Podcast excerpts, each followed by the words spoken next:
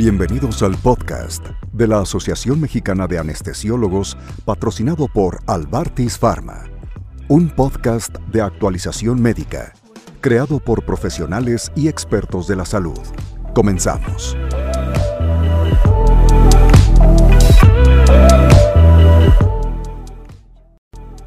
Hola, bienvenidos a, un, a otro episodio de, este podcast. Yo soy el doctor Israel Abraham Rojas Ávila, soy neuroanestesiólogo. Eh, me formé en el Centro Médico Nacional La Raza como anestesiólogo y como subespecialista en el Instituto Nacional de Neurología y Neurocirugía. El tema que quiero compartirles el día de hoy se llama disnatremias en cirugía neurológica.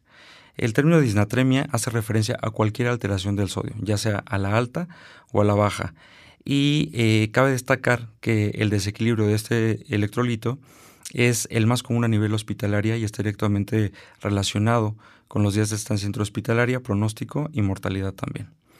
La verdad es que es un tema muy complejo por el abanico que ofrece cuando nosotros eh, queremos estudiar este tema. Nos encontramos con alteraciones del sodio a la alta, que son las hipernatremias, y vemos que pueden estar acompañadas de, aumento de sodio como tal o de disminución de agua.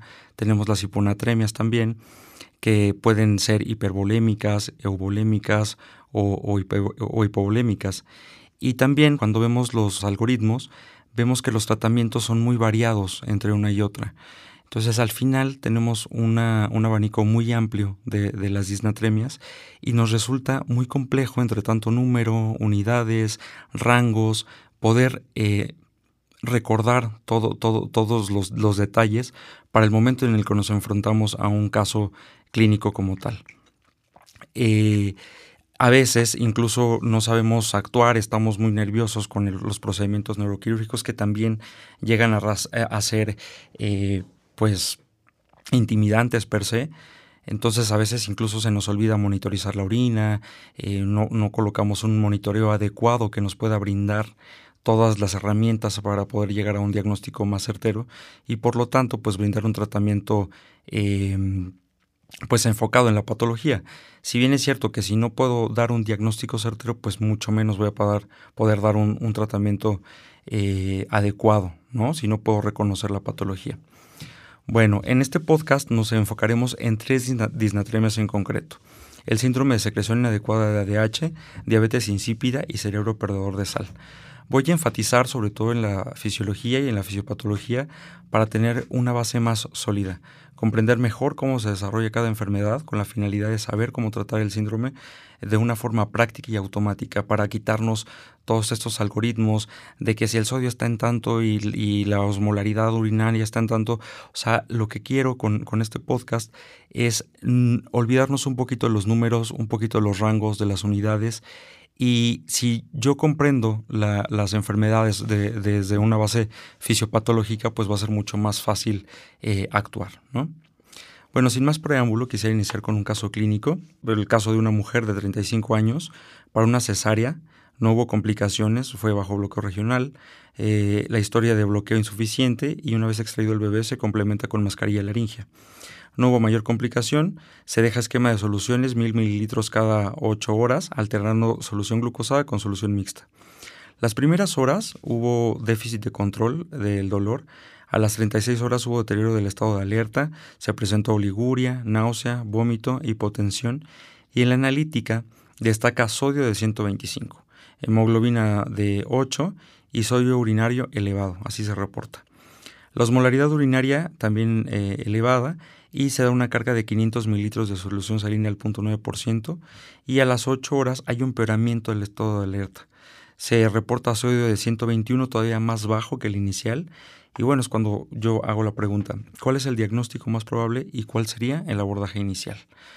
Quise poner a propósito este, este caso, que no es de, no es de cirugía neurológica, es un, es un, caso obstétrico, pero también para que no sintamos eh, estas disnatremias tan ajenas en nuestra práctica diaria y que no limitemos y no pensemos en, en, estos, en, esta, estas disnatremias eh, que son exclusivas de padecimientos neurológicos.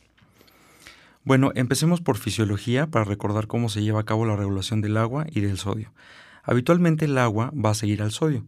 Donde haya más sodio, ahí va a ir el agua. Quedémonos con la siguiente frase. El agua sigue al sodio como la sombra al cuerpo. Cuando explicamos este punto, generalmente nos enfocamos en la función renal, en la hormona antidiurética y dejamos de lado estructuras neurológicas importantes para la regulación del sodio, como es el caso del sistema límbico. En cuanto nos mencionan este sistema, pensamos inmediatamente en comportamiento, emociones, memoria, pero recordemos que también participa en la, regulación osmolar y los fluidos corporales. Eh, este sistema límbico está compuesto por hipocampo, amígdala, núcleo talámico anterior, corteza límbica y fornix. Todos estos eh, están interconectados en un centro de control que es el hipotálamo como tal.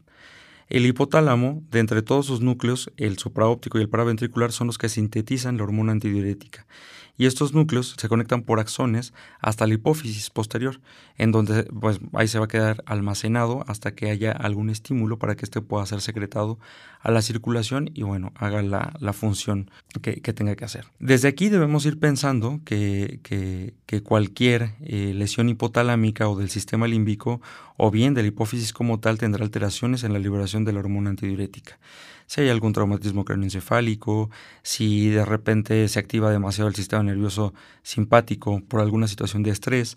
En el caso de las cirugías de hipófisis tan, tan, tan común en, nuestro, en nuestra práctica diaria, o bien en, en, el caso de tumores a lo mejor que comprimen el hipotálamo, pues ya sabemos que esta conexión va a estar interrumpida y que esta hormona no se va a secretar de forma adecuada.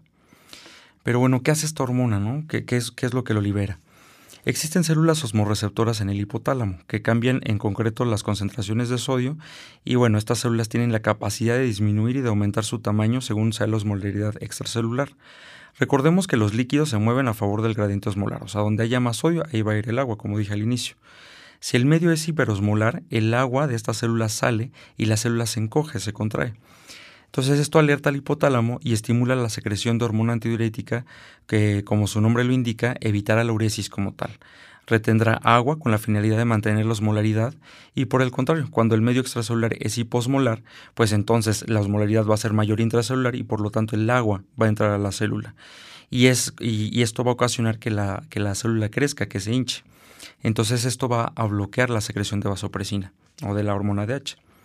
Por otra parte, el cuerpo es tan complejo que tiene células de estiramiento en la aurícula izquierda, así como los receptores en la aorta y en el cerebro carotidio que funcionan eh, como, como sensores de volumen sanguíneo circulante y presión arterial.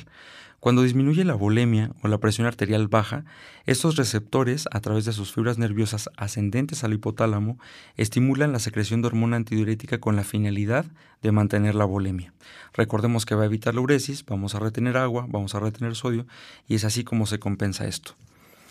Debido a la complejidad del sistema límbico y su relación con las emociones, experiencias y memoria, estímulos eh, traumáticos o de estrés como es el dolor, la náusea, el miedo, el trauma per se o incluso las cirugías pueden llegar a alterar la producción de la hormona antidiurética. Eh, por otra parte, tenemos otro sistema hormonal que es el sistema de péptidos natriuréticos. Estos contribuyen a la regulación del sodio y de la volemia también. En concreto, el péptido natriurético atrial auricular se sintetiza en los gránulos auriculares y estos almacenan y se liberan cuando aumenta la presión transmural atrial. Es decir, o sea, cuando hay demasiada volemia, la presión dentro de la aurícula es mayor, entonces esto estimula la liberación del péptido natriurético atrial. La finalidad de estos péptidos como tal es proteger el corazón y el gasto cardíaco de la hipervolemia como tal. Es por eso que cuando se aumenta la presión tanto auricular como a nivel ventricular, se liberan estos péptidos natriuréticos para aumentar la uresis y la natriuresis como tal, es decir, va a haber un estímulo para orinar sodio y como recordemos la frase inicial, el, agua finalmente va a seguir al sodio. Entonces, si orina sodio, va a empezar a orinar más agua con la finalidad de disminuir también la bulimia. Esta es la premisa de los péptidos natriuréticos. Y como mencionaba al inicio de, este apartado de los sistemas de péptidos natriuréticos, tenemos el auricular que ya describí y tenemos el cerebral. El, péptido natriurético cerebral no es que se, sintetice o que actúe directamente en, en, el cerebro. Más bien cuando se aisló, se aisló en el cerebro de un cerdo. Entonces se creyó en ese momento que era sintetizado por el cerebro y por eso le pusieron péptido natriurético cerebral. Pero la realidad es que se sintetiza en los ventrículos como tal. Y como mencioné, eh, su liberación se va a desencadenar por un aumento en la presión ventricular como tal. Todo esto para disminuir la volemia, repito. Y bueno, en síntesis, la volemia y el sodio plasmático se regulan por el sistema límbico a través de los receptores situados en el hipotálamo que estimulan o que inhiben la liberación de la hormona antidiurética. Si se libera, inhibirá la uresis con la finalidad de retener agua, aumentar la volemia y regular la concentración de sodio. Los varoreceptores y receptores de estiramiento que responden al volumen activan el sistema renina-angiotensina-aldosterona y los péptidos natriuréticos que responden a la sobrecarga auricular y ventricular respectivamente aumentan la secreción de sodio y agua a través de la orina. A lo mejor es, un poco rebuscado este, este apartado, pero me parece esencial. Como dije al principio, los objetivos de la charla es que dimensionemos y que le demos el peso a la fisiología y fisiopatología de la regulación de la volemia y del sodio para que a posteriori comprender mejor las, cómo se desarrollan estas enfermedades en un contexto de cirugía neurológica. Y bueno, para este punto yo creo que vale la pena hacer una pausa e ir pensando qué pasaría si existe supresión o aumento de los, en la secreción de los mecanismos que acabo de mencionar. Empecemos con la hormona antidiurética. Eh, si existe un aumento en su secreción, pues entonces el paciente no va a orinar. Recordemos que la, la tarea principal de la hormona antidiurética es antidiurética, o sea, que no orine. Pero si existe un aumento, pues el paciente no, no va a orinar, ¿no? Por lo que la volemia va, puede estar normal o puede estar elevada por el agua que se, que se retiene, el sodio plasmático se va a diluir y por lo tanto cuando, cuando tomemos una muestra, pues va a estar tan diluido que va a ser captado como bajo, entonces va a haber hiponatremia. Como se está reteniendo agua, la poca orina que se secreta va a estar muy concentrada en sodio, por lo que habrá aumento en el sodio urinario y recordemos que el sodio es de los principales cationes que va a dar la osmolaridad, se puede llegar a describir también como eh, orina hiperosmolar. Y a esto lo conocemos tal cual como síndrome de secreción inadecuada de ADH, que es un exceso de la hormona antidiurética que a grosso modo se va a caracterizar por lo que acabo de mencionar. ¿Y qué pasa si no hay hormona antidiurética? Por el contrario, cuando no hay hormona antidiurética, no habrá quien regule la orina, por lo que el paciente va a orinar muchísimo. Esto se le conoce como poliuria. Entonces, cuando hay mucho volumen urinario, la volemia va a estar normal o incluso puede estar baja dependiendo la cantidad de orina. Y como está baja, el sodio se va a concentrar todavía más y eh, bueno, esto se va a captar como hipernatremia. Recordemos que el agua es el, es el diluyente y el soluto va a ser el sodio. Entonces, si yo bajo el agua, el, sodio se va a concentrar más y es por eso que se capta como, como hipernatremia. Y bueno, la cantidad de orina elevada diluirá también el sodio y no habrá más aumento del mismo en orina. Entonces por eso podemos encontrar el sodio urinario incluso un poco bajo. Y a esto lo conocemos nada más y nada menos que como diabetes insípida. Entonces, hasta aquí quiero hacer una breve pausa para irnos ubicando que el exceso de hormona antidiurética nos va a dar una secreción inadecuada de ADH con todos los problemas que tiene el no orinar y la diabetes insípida va a ser ausencia de la hormona antidiurética con todos los problemas que tiene el, el orinar demasiado. ¿no?